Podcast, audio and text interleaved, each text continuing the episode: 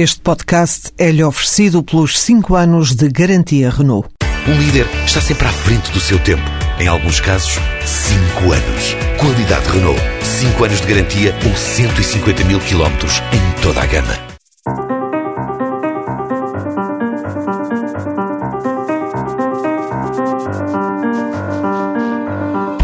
Esta semana temos dois temas óbvios: os resultados da sétima avaliação ao programa de ajustamento português e o que se passou em Chipre.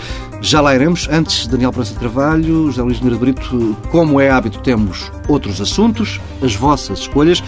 Praça de Carvalho, o acordo partidário no Reino Unido, é esse o tema que decide trazer um acordo para a criação de uma entidade que venha a regular eh, a atividade da comunicação social. Um tema sensível. É um tema sensível, mas é interessante que numa democracia tão antiga e tão estabilizada como é o Reino Unido, que é, de certo modo, um exemplo para uh, todas as outras democracias, uh, foi considerado necessário criar uma entidade reguladora da comunicação social com poderes muito fortes de sanções, de impor sanções aos órgãos da comunicação social que incumpram determinadas regras. Isto foi uma reação aos abusos cometidos, nomeadamente pelo News of the World, com inclusive escutas ilegais, coisa absolutamente intolerável, uh, mas uh, representa um caminho que eu acho que as democracias vão ter que, em geral, vão ter que uh, discutir e decidir. Ou seja, há um certo desequilíbrio hoje entre os poderes políticos, os poderes que resultam do sufrágio, e há alguns poderes que, no fundo, são poderes fáticos, que é o caso da comunicação social. Eh, hoje todos sabemos, falava-se antigamente que a comunicação social era o quarto poder, mas eu não sei se hoje não será o primeiro, o primeiro. não é? Porque, obviamente, tem um, uma influência muito forte, designadamente com o advento destas novas tecnologias, com as televisões, com uh, a própria internet, os blogs, que, aliás, provavelmente vão ser também regulados por esta entidade, e, portanto, há aqui um desequilíbrio uh, entre valores que, de certo modo, é necessário discutir e executar e, e possivelmente regular. Portanto, eu acho que isto é um tema interessante e é um tema que me chamou a atenção o facto de desta iniciativa ter partido de um grande consenso político entre os três principais partidos enfim, do arco do governo, o partido mais conservador, o Partido Trabalhista e o, e o Partido Liberal Democrata, uh, neste sentido. E, acha, e permita só uma, uma questão, uh, acha que em Portugal, por exemplo, devíamos avançar para um quadro desses, de penalizações mais duras? Nós temos uma entidade reguladora da comunicação social que, apesar de tudo, tem uh, poderes muito limitados. E o que acontece é que os abusos que têm sido cometidos, e às vezes têm sido cometidos abusos graves, por exemplo, nós, até agora, não há notícia que os meios de comunicação façam eles próprios escutas. Agora, aproveitam-se de escutas feitas pelas entidades judiciais para, de uma forma abusiva, muitas vezes, uh, fazer revelações que, de intromissão grave na, na vida pessoal, na vida privada das pessoas e até, como sabemos, têm sido escutadas altas figuras do Estado.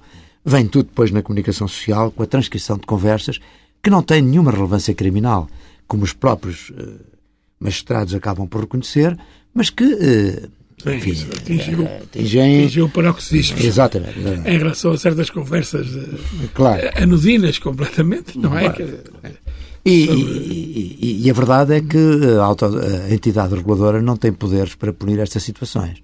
Esses poderes, quando muito, resultam dos tribunais, mas também sabemos que os tribunais não têm, sido, é é, não têm tido um, uma, uma ação adequada a pôr termo a estes abusos de onde eu penso que é um tema que deve ser discutido. Estamos, aliás, aqui a discuti-lo no, no, órgão de comunicação social, na TSF, que eu, enfim, não é por estar aqui que eu digo, sou um ouvinte habitual da, da, da TSF, e reconheço que a própria TSF fez grandes progressos nesse sentido. Por exemplo, nos fóruns, que são um programa dos mais interessantes da, da rádio, uh, onde as pessoas têm a liberdade de expor as suas opiniões, muitas vezes muito críticas, mas quando alguém entra, por exemplo, num insulto, eu vejo que quem está uh, a moderar o programa tem uh, uma intervenção no cuidado, sentido sim, de evitar que isso aconteça, porque as questões devem ser discutidas de uma forma civilizada, educada, que é, eu acho também que é um tema que, que é importante, não é? Nós, que é pedagógico não, para a democracia. Exatamente, é, pedagógico. É, nós temos que ter, discutir os temas, como nós o fazemos aqui, podendo ser críticos, podemos, em relação a qualquer poder, em relação a qualquer. Uh, a qualquer governo, a qualquer política, a qualquer com, entidade com judicial, mas com fronteiras que é as fronteiras desde logo da educação e da urbanidade. É bom sempre lembrar que um, um déficit importante da democracia portuguesa é o déficit da discussão. E, e o déficit da discussão porque não há discussão, não porque não há discussão correta. Porque nós não nos habituamos a discutir corretamente, não é? Discutimos agredindo, discutimos... A, é um combate de boxe, a discussão, muitas vezes. E isso é negativo. Isso até no, no, no, no, habitual confronto político em Portugal nos últimos anos se verifica isso. Há pior, há muito pior, claro. quer dizer, eh, quem vir alguma sessão dos parlamentos coreano, por exemplo, Sim, ou japonês, não é? Normalmente assiste a cenas de pugilato de grande importância, com cadeiras partidas, etc. E nós, na Primeira República, tivemos isso também, não é? Garbito, não era de resto, de qualquer forma, esse o, o, o seu tema escolhido para esta primeira, para este arranque de conversa. Uh, decidiu trazer aqui questões à volta do funcionamento da banca. Tem havido não, várias nos últimos dias. Eh, propriamente não é questões sobre o funcionamento da banca. São questões em que a banca está envolvida, não é? Eh, é claro que a banca está envolvida desde que estamos em crise e que essa crise é uma crise financeira, a banca é um centro da crise, realmente, hoje em dia. É? E, e argumenta-se, estamos assim porque é preciso ter cuidado com o sistema financeiro, porque realmente uh, uh, o risco sistémico é muito grande e de alargamento a toda a banca, e, portanto, isto, de facto, uh, há muitas soluções que são justificadas com o recurso a argumentos deste tipo. Agora, o que, é que, o, que, o que a mim me chamou a atenção, principalmente, foi o seguinte: é que nos últimos tempos a banca tem estado no centro de notícias importantes, não é? Por exemplo, o Expresso deu na primeira página da, da semana passada uma notícia sobre uma entidade bancária, não vou aqui citar, não vale a pena, não é? Que estaria a praticar eh, realmente juros uh, uh, em contravenção com o, as diretrizes de, de, de, das entidades reguladoras, não é? E isto vinha na, na primeira página com grande relevo, não é? E depois, não foi só isto, foi outra notícia sobre realmente como é sobre a, a, notícia sobre uh, as perguntas que o Bloco de Esquerda teria feito não é? Uh, uh, ao, Ministro, ao Ministério das Finanças, não é? Não ao Ministério das Finanças, mas às entidades reguladoras, ao Banco de Portugal e à Comissão de Mercado de Valores Mobiliários, sobre realmente uma prática também feita por uma entidade bancária que levaria realmente, que era uma prática que envolvia infração nítida também determinadas regras. Aqui o montante de juros cobrados eh, em operações que. Eh, em obrigações que colocava no mercado. Ora bem, eh, o Bloco de Esquerda terá as suas razões, tem o seu modo de pensar, mesmo sobre a questão do risco sistémico, etc. Com a maior parte da sua argumentação eu não estou de acordo com ela, mas, no entanto, a questão toda é que colocou uma. Parece que o fez corretamente do seu ponto de vista, fez corretamente, colocou uma questão não é, a determinadas entidades. Não houve nenhuma resposta. E isto é grave. Eu bem sei que as respostas, neste caso, podem precisamente, eh, digamos, eh, chocar com o segredo bancário, por exemplo, não é? E, portanto, infringir o segredo bancário, não é? Mas, mas defende Embora, neste devia... caso, como não estão em causa nenhuma entidades concretas, não é? É apenas o sistema, que, o, o tema, claro, o tema geral. Claro, claro, não há identificação de, de, ninguém que esteja... Por acaso havia alguma identificação. Eu é que estou a ter o cuidado de não, não identificar. Não, mas só da instituição de clientes. Precisamente não. em relação, precisamente tendo em conta que, que é conveniente não, não, não, não deixar alastrar uma coisa destas. Ainda mais. Mas, no entanto, eh, uma resposta pronta. Não é verdade? E que tivesse em linha de conta também a necessidade de não infringir o segredo bancário, uma resposta pronta podia pôr a termo e reabilitar estas entidades que, porventura, podem não ter praticado nenhuma infração, não é? E podem não ter nada de que, que se lhes aponte. É? No entanto, não há resposta. Uh, estas, é muito comum. O Banco de Portugal refugia-se muito na, na, sua, na, na, sua torre de marfim, não é? e no silêncio e tal, mas não me parece ser a atitude mais correta. É claro, não dar origem a uma, a uma prolongada discussão do tema, mas esclarecer, dizer o que é que estamos, o que é que aconteceu nessa matéria, aconteceu isto, aconteceu, estamos a fazer a seu tempo. Uh, diremos, é bom que o a seu tempo seja um tempo razoável, não é? Não seja um tempo irrazoável. Mas, fica, no entanto, é assim. Fica essa, essa nota, esse reparo. Tempo para uma primeira pausa neste Pares da República. Regressamos daqui a pouco com os temas centrais.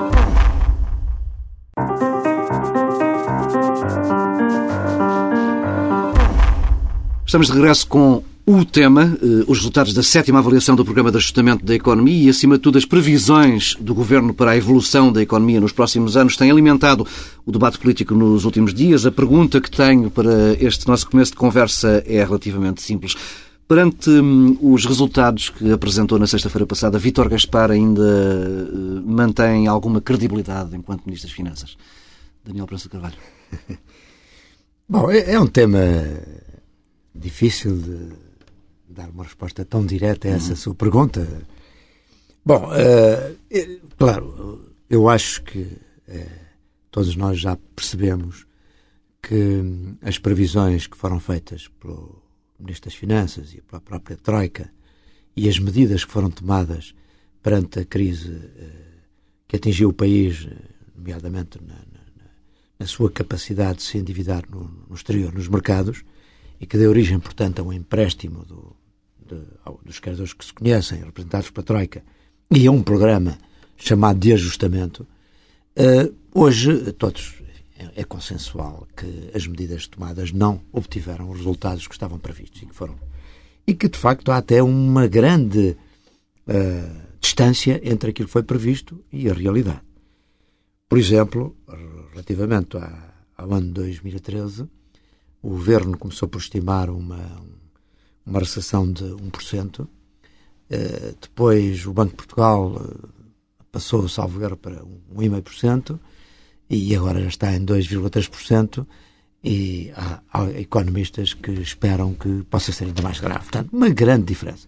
E estamos, estamos, eh, de facto, num ponto em que, desde o Presidente da República, a conceituados economistas, e há quase que já um, uma conclusão consensual no sentido de que nós estamos numa espiral recessiva e que, através desta política exclusivamente de uh, contenção, não é? nós não conseguimos uh, uh, fazer crescimento económico e, sem isso, não conseguimos também nem melhorar o déficit das contas públicas, nem melhorar o nosso rácio da dívida relativamente ao PIB. Aliás, é, é, é evidente. O rácio dívida-PIB, uh, eh, depende do PIB uh, eh, e depende da, da dívida. Não é? Ora, se nós continuamos a ter déficit, portanto, continuamos a aumentar a dívida e estamos a decrescer o PIB, é evidente que nós estamos a agravar a nossa situação financeira. Só pode eh, piorar. Uh, só pode piorar. Bom, portanto, sem dúvida que o Ministro está muito debilitado. E eu, sinceramente, acho que para haver aqui alguma inversão, para haver aqui alguma esperança de que isto, o processo seja invertido no sentido de criar uh, estímulos e medidas para haver também crescimento do PIB, também confiança, independentemente até das medidas propriamente uh, de ordem económica e financeira. Que haja aqui um novo espírito, que haja alguma inversão das expectativas. É, eu acho que era, era importante encontrar aqui um novo rosto que desse essa esperança. E penso que este é um problema que a atual maioria tem, um problema complicado do próprio Primeiro-Ministro. Eu já, enfim, há vozes que acham que deve haver até uma queda do governo. Eu entendo que não. Eu entendo que é fundamental que continue a haver estabilidade política e social para nós podermos superar as dificuldades em que nos encontramos. Agora, há alguma coisa também que o Primeiro-Ministro tem que fazer para alterar estas expectativas, porque o que nós estamos a verificar é, de facto, um pessimismo crescente uma falta de investimento privado, o público é difícil porque não tem, eh, e portanto nós estamos a assistir a, um, a uma evolução extremamente negativa eh, e, e, não esperamos nada de melhor. Tem que haver aqui alguma inversão. E eu creio, obviamente, que o problema maior tem a ver com, a política da Europa, ainda agora o que falaremos mais tarde, com certeza, questão sobre a questão de Chipre. Mas é mais uma machadada na confiança na Europa. Portanto, os países do sul da Europa estão a passar dificuldades muito grandes. E a falta de solidariedade, falta de uma estratégia global eh, que inverta de facto as expectativas e a situação. Começa a haver indícios de algum agravamento da situação política, o que aconteceu em Itália. Pode haver também aqui eh, situações de, de, de, uma dissolução a nível social. O desemprego está, como, sabe, como sabemos, em níveis extremamente elevados. Eu acho que há alguma coisa o Primeiro-Ministro ia fazer. Sr. Luís Brito. Eu não estou dizer, inteiramente de acordo, estou em parte, digamos, mas eh, esta também é um bocado a versão do politicamente correto. Eu digo o seguinte: há que ter em conta dois aspectos. Primeiro, um problema de contexto. É? Nós estamos num contexto péssimo. Realmente as pessoas estavam. Eh, claro, eh, esse é um dos defeitos do governo, lá está, não é? O governo comunica mal e, portanto, comunicou exageradamente o benefício do crescimento das exportações.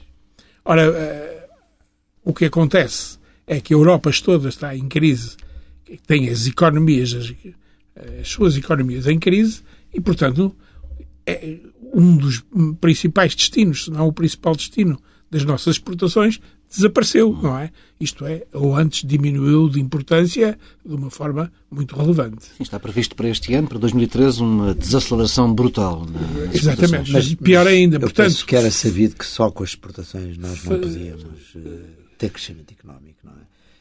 Obviamente seria desejável, seria muito bom que isso acontecesse, mas com esta quebra brutal do consumo mas uh, de repente, interno, digamos. E do investimento interno. Como solução mais, a mais curto prazo era, era realmente a, a solução mais, eh, mais viável e que, e que realmente melhores resultados poderia produzir eh, era o crescimento ah, das exportações, seria, não há dúvida nenhuma. Mas... mas neste momento isso é, neste momento, pronto, é verdade, neste momento não é uma variável com que se possa contar.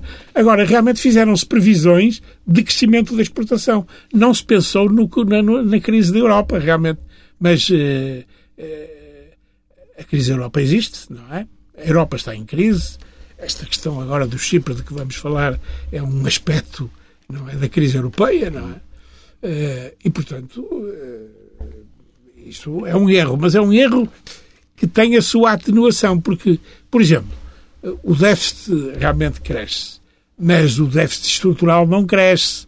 Há uma, há uma quer dizer, há pequenas vitórias financeiras. O que não tem é repercussão nenhuma. O famoso déficit ter... estrutural primário de que primário, exatamente, exatamente. Que é a despesa, a despesa, a despesa primária de funcionamento, não é do Estado e tal. Bom, não, realmente mas, é... mas para aquilo que interessa, uh, não interessa as autoridades europeias funcionam com aquilo que o Eurostat reconhece e esse é o déficit em contabilidade é nacional, nacional. e ficou fechado no ano passado nos 6,6%. É, é legítima, portanto, a, a, a, a, pergunta feita por boa parte dos portugueses de, de que é que serviram os sacrifícios. Sim, é de que é que serviram os sacrifícios? Normalmente os sacrifícios foram aumentando porque quando se quis fazer a figura do não é do bom aluno, é do melhor aluno, porventura, não é? é Foram-se é, acrescentando os sacrifícios e em compensação não, não apareceu nada. Bem, e, e, acabaram por saltar uh, os, as metas uh, também que foram traçadas no memorando, é? com a Troika. Portanto, uh, o, o, que era também evidente, é? porque a própria Troika está em causa, a própria Receita está Mas, em causa. Um, Portanto, nós não conseguimos nem atingir as previsões eh, que foram feitas, não, não conseguimos atingir as metas, eh, as metas já foram alteradas e continua a haver uma grande incerteza e desconfiança sobre se as novas metas vão ser cumpridas. Portanto, há de facto aqui um problema. Eu acho que, aliás, quando o próprio Presidente da República, com todo o cuidado que ele tem tido eh, relativamente a este governo, mas mas quando ele próprio, enfim, tem, fala em espiral recessiva e fala que este caminho não é o caminho Bom, mas ele, a espiral recessiva está situada no tempo um bocado uh, há já algum tempo, não é? Mas não se alterou, depois, não é? Depois de espiral recessiva, teve Continuou. palavras de grande otimismo. E, e não, a espiral ah, não sim. se alterou. Agora, uh, o discurso do Presidente da República alterou-se. Ainda há poucos dias. Oh, há poucos dias sabe, é... aquilo que me faz impressão é que Imaginemos um empresário numa empresa que estava nesta situação. Esse empresário sim, sim. necessariamente que estaria a pensar em mudar de política, em mudar o de diretor, alteração, financeiro, haver- o diretor financeiro não duraria Prova- muito mais Exatamente. tempo. e, portanto, haveria aqui coisas a fazer. E o que eu noto é que não há eh, nenhuma imaginação em mudar a situação. Não há nenhuma palavra eh, mais eh, determinada no sentido de alterar as coisas. E eu acho que realmente, eh, vamos, ser, vamos ser claros, quer dizer, de facto, hoje, quando o Ministro das Finanças aparece na televisão com aquele tom de voz que ele tem e que no início impressionou, mas realmente eh, já não convence ninguém, não é? Eu gostava de ser convencido, mas de facto sinto que já não convence ninguém. E portanto, aqui um Primeiro-Ministro também tem que pensar um Não, pouco mas e eu- ver eu- como é que altera. Eu- para ficarmos claros, acredita que não é pela substituição de Vítor Gaspar que o problema se resolverá? É? É, não, Não é só, hoje, hoje em não é? dia é, é preciso, eh, digamos, penetrar um pouco mais fundo. É que o Vítor Gaspar, o problema é este. Tem duas, tem duas facetas. O estilo Vítor Gaspar, o estilo e a pessoa, não é? tem duas facetas. Por um lado, é realmente um técnico eh, preparado e um técnico ilustre e tal. Mas, por um lado. Por outro lado, porém, é uma pessoa que tem uma perfilha um determinado número de convicções, não é? Em matéria mesmo da sua, da sua matéria Esse profissional. provavelmente é o não problema, não é? E realmente está aqui a, a atuar com conselheiros, aliás, que conhecidos e que eh, se expõem, dão a cara muitas vezes, não é? Eh, e, portanto, não, não são pessoas desconhecidas e são realmente af- afinam do ponto de vista da- da- do entendimento das coisas e da economia, das finanças, etc., da mesma maneira que o Vítor Gaspar, e, portanto, eh, eh, e, e é, é claro que o Vítor Gaspar eh, deixa que essa convicção influencie a sua prática governativa. No fundo, são E, portanto, crenças que a realidade. crenças neoliberais. É, é, e, e- e a realidade está a É, demonstrar que, pelo menos neste momento. Esteve na moda, realmente, não é? não, mas eu, eu também prefiro essas. Eu, eu tenho essa crença. Simplesmente, eu acho que a realidade, quando, nos- quando, quando somos confrontados com a realidade, temos que adaptar-nos. Temos temos 20 que alterar. 21 temos- meses já de não podemos programa, permanecer, não, podemos permanecer na ideia de que uma ideologia, no fundo, é uma Pois, mas, ideologia, mas, eh, eh, resolve os nossos problemas quando essa ideologia, quando as receitas que ela determina estão a dar os resultados contrários àqueles que nós esperávamos. Porque a verdade é esta. O Vítor Gaspar não esperava que o, que o, que o eh, desemprego chegasse a esta. eh, Sim, sim, esta, isso- esta cara. isso não O- esperava. Ele ele não esperava que a recessão fosse com esta profundidade. Não, o- Portanto, quer dizer, há coisas que correram mal O e eu Gaspar- acho que não foi apenas pela componente O- o externa, mas a um- própria componente externa também era uma, uma, uma variável Mas é- mas é- compreensível, não é? Mas eu, quando falo de contexto, tenho, digamos, falo de outras coisas também, não é? Falo, por exemplo, também das previsões que são feitas pela própria, do- dos, dos apoios, dos auxílios, que realmente ficaram um pouco aquém dos do Gaspar, mas eh, da- da- das próprias entidades que constituem a Troika.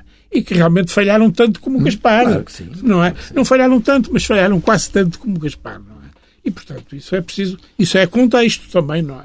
E, e realmente e, apo- e apoiaram o Gaspar. E Mas nós disseram que o Gaspar estava, estava, a ser, estava a fazer o melhor trabalho, porque é o trabalho que eles esperavam que ele fizesse. Mas é nós realmente nunca sentimos o do ajustamento. O do ajustamento. Eles vieram cá com um objetivo.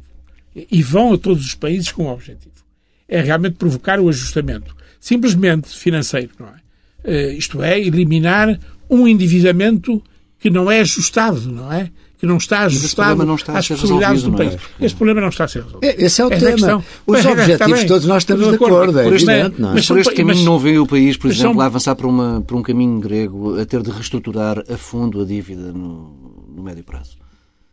Nós temos condições para pagar aquilo que devemos se continuarmos neste caminho. Não, ele já disse que isso é é tarefa de uma geração e deve ter um conceito larguíssimo de geração. não é? Para ele é uma, uma geração é muito tempo. Oh, É, realmente não, não, não é possível. Mas não eu é? volto à ideia, volto à ideia de que há aqui um problema básico, um problema de confiança. É evidente que hoje uh, todos estes países têm uma dívida excessiva e que é preciso alterar esse perfil.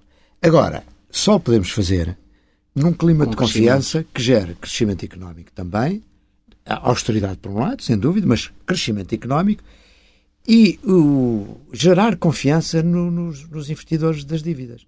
Porque se nós gerarmos essa confiança, é claro que por, podemos precisar de muito tempo para uh, ir uh, resolvendo em termos de criar uma, um rácio de dívida relativamente ao nosso PIB equilibrado.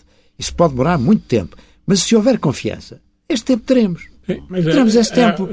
É, uh, o, há países com fora do euro com situações de dívida muito mais graves do que estes países nomeadamente o nosso, o Japão, e que, no entanto, ninguém, o Japão, por exemplo, e, no, e os Estados Unidos, é, e, no entanto, mas, ninguém coloca em causa. Mas tinham poderosas economias.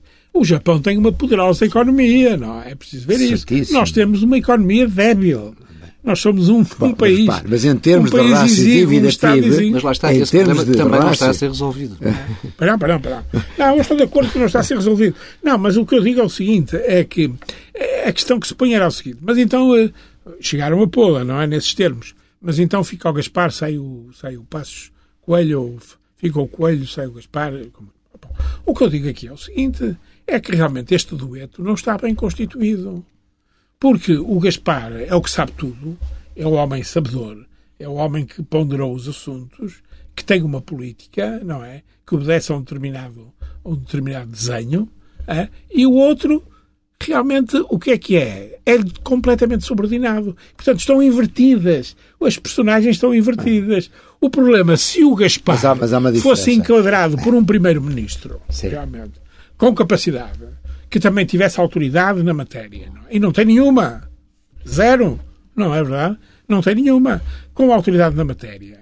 E, mas, que, oh, oh, e, e com qualidades de, de liderança as coisas podiam ser ah, de outra maneira. Ah, Mesmo é o próprio Gaspar era obrigado a rever os é númerozinhos que queria pôr cá fora, não é verdade? É, mas há uma diferença. Há uma diferença que é esta, é que uh, a substituição do Primeiro-Ministro é, é, a quebra da, da, atual maioria, é gravíssimo, é, é no fundo um fim da estabilidade política.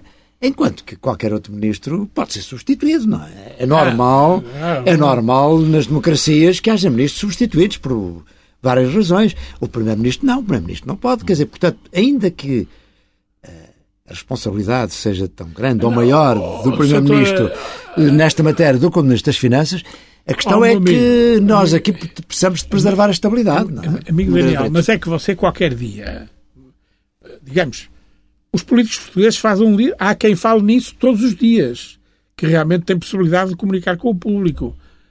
É, é, isto é, esta situação vai implicar uma crise política. E, portanto, e podemos não, é, não é tão estranho podemos ultrapassá-la sem eleições. Fala, aceita a crise política, não é? E, e poderemos ultrapassá-la sem eleições. A ideia foi, foi sugerida, quer dizer, já, já, já tinha sido enunciada por várias pessoas nos últimos meses, mas foi, foi assumida com alguma vivência na semana passada por Alberto João Jardim, podemos. que era ter uh, aqui uma saída de cena de, do governo todo, sim, na prática. Sim, sim mantendo uh, a, atual, a atual maioria, o atual quadro parlamentar e avançar com uma outra solução. Vêem esse cenário como possível no eu, PSD e no CDS? Eu suponho que, ah, isso está bem, se pergunta assim, a resposta é uma. É. Não vejo como possível. Agora, o que eu digo é o seguinte: esse era é desejável? É, é, é, é possível e era desejável. Não, teoricamente, é, teoricamente é possível, com certeza. Os atores é? são maus, não é verdade? A peça está a ser uma, uma charupada terrível. É, porque os atores são maus e, portanto, convinha mudá-los. Agora, o que eu digo é o seguinte: se não encontrarmos um primeiro-ministro que realmente tenha capacidade para liderar um governo, não vale a pena, não vale a pena culpar o ministro das Finanças. Bem, não é, chega, isso não chega. Teoricamente, esse cenário era com certeza possível.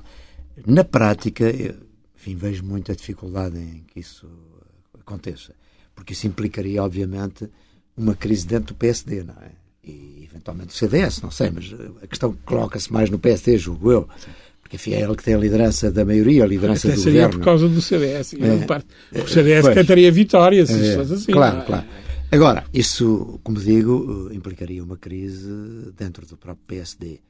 E isso é complicado, quer dizer, eu acho que é um é, é uma versão do tema que me parece, na prática, quase inviável. esta, esta, esta versão implicaria eu, trazer eleições também não. Desta, eu, eu diria o é? seguinte, eu diria, ora bem, quer dizer, o problema neste momento em Portugal, em meu entender, quer dizer, a questão por isso, tenho estado a tentar conduzir a, a água ao meu moinho, A questão só se resolve quando a estrutura do governo for completamente diferente. Não é possível pensar em soluções para Portugal, neste momento, sem realmente ter um grande consenso social, hum. uma frente de consenso social. Isso e isso significa que o PS e o PSD vão ter que se entender. E o CDS, porventura, não é? Vão ter que se entender. Sem isso não vale a pena. E o que nós estamos a ver é que não é fácil que eles se entendam com estas lideranças.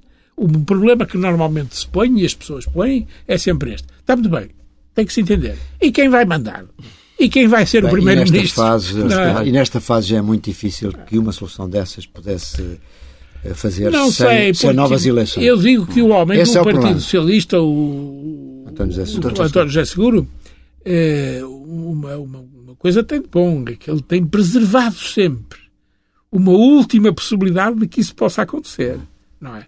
Porque ele faz um discurso cheio de críticas e depois no fim deixa ali uma pequena. Não, principalmente é ao, contrário, ao contrário do que aconteceu no, no anterior legislatura, Nunca houve ataques pessoais sim, entre sim, os líderes. Eu acho que isso, que são... isso felizmente, é bom. É, é, bom.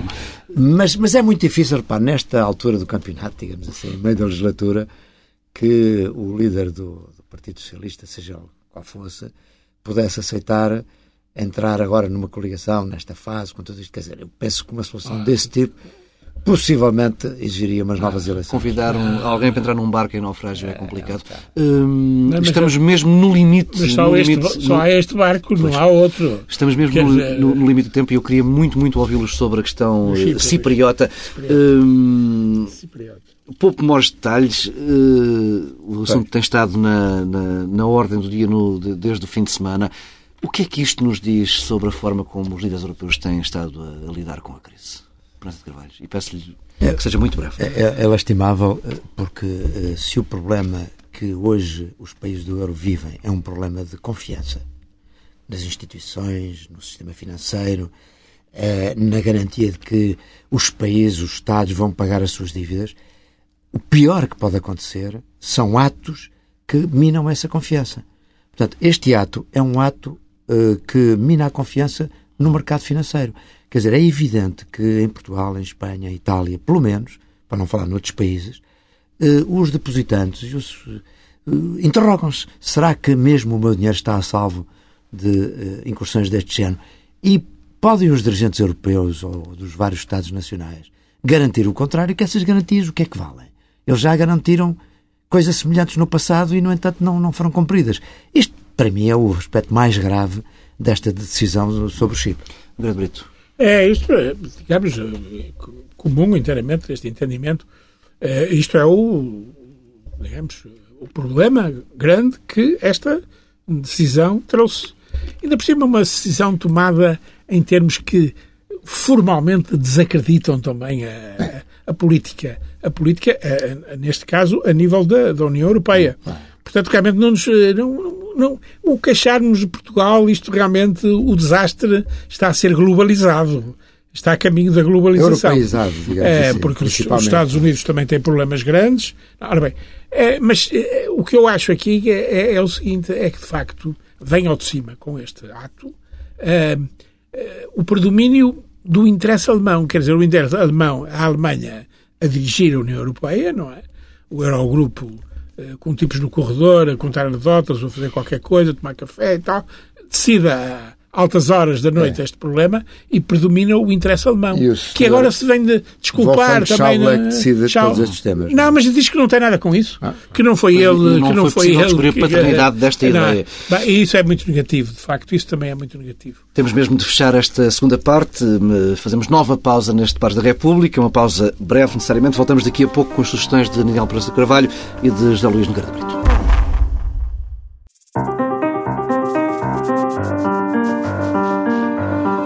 Estamos de regresso com uma agenda agora mais leve. Começamos com esperança, é uma palavra que tem marcado uh, este início de pontificado do Papa Francisco. Esperança, Nogueira de Brito, uh, neste novo Papa também é, Bom, também é partilha, não é? Iniciou o seu magistério pontifício, não é? é ontem, domingo, não é? Uma missa solene em São Pedro. e realmente é, neste momento, o Papa da Esperança. Porque reconhecíamos todos, não é, que a Igreja estava confrontada com sérios problemas e a renúncia do Papa, do Papa anterior realmente veio sublinhar essa, esse entendimento de que havia um problema complicado. Havia problemas complicados, realmente, no, na, no topo da, da hierarquia da Igreja. E este realmente é. é e, eu termino, para não, não, tomar mais tempo, com uma frase que realmente ontem ele disse na homilia que proferiu na missa, nessa missa dita em São Pedro. O verdadeiro poder é o serviço. O Papa deve servir a todos, especialmente aos mais pobres, aos mais débeis aos mais pequenos. Bem, se eu posso transformar uh, estas palavras do Grande Brito numa sugestão, uh, porque é disto que se fala aqui nesta última eu parte, parte da República. que meditem sobre esta frase. Exato, que meditem e que passem a ouvir com atenção as palavras do Papa Francisco. Uh, Professor Carvalho, uma sugestão mais mundana, uh, uma visita à exposição, a nova, uma nova exposição no Museu Vieira da Silva. É, convido os nossos ouvintes a visitarem a Fundação Arpad Zen Vieira da Silva, onde está uma exposição sobre a obra de Vieira da Silva, com quadros magníficos de coleções privadas e institucionais portuguesas, que estiveram, aliás, numa exposição no Museu de Arte Moderna no Rio de Janeiro, com grande sucesso. Bem, fica por aqui esta edição de Paz da República. Regressamos na próxima semana, à mesma hora.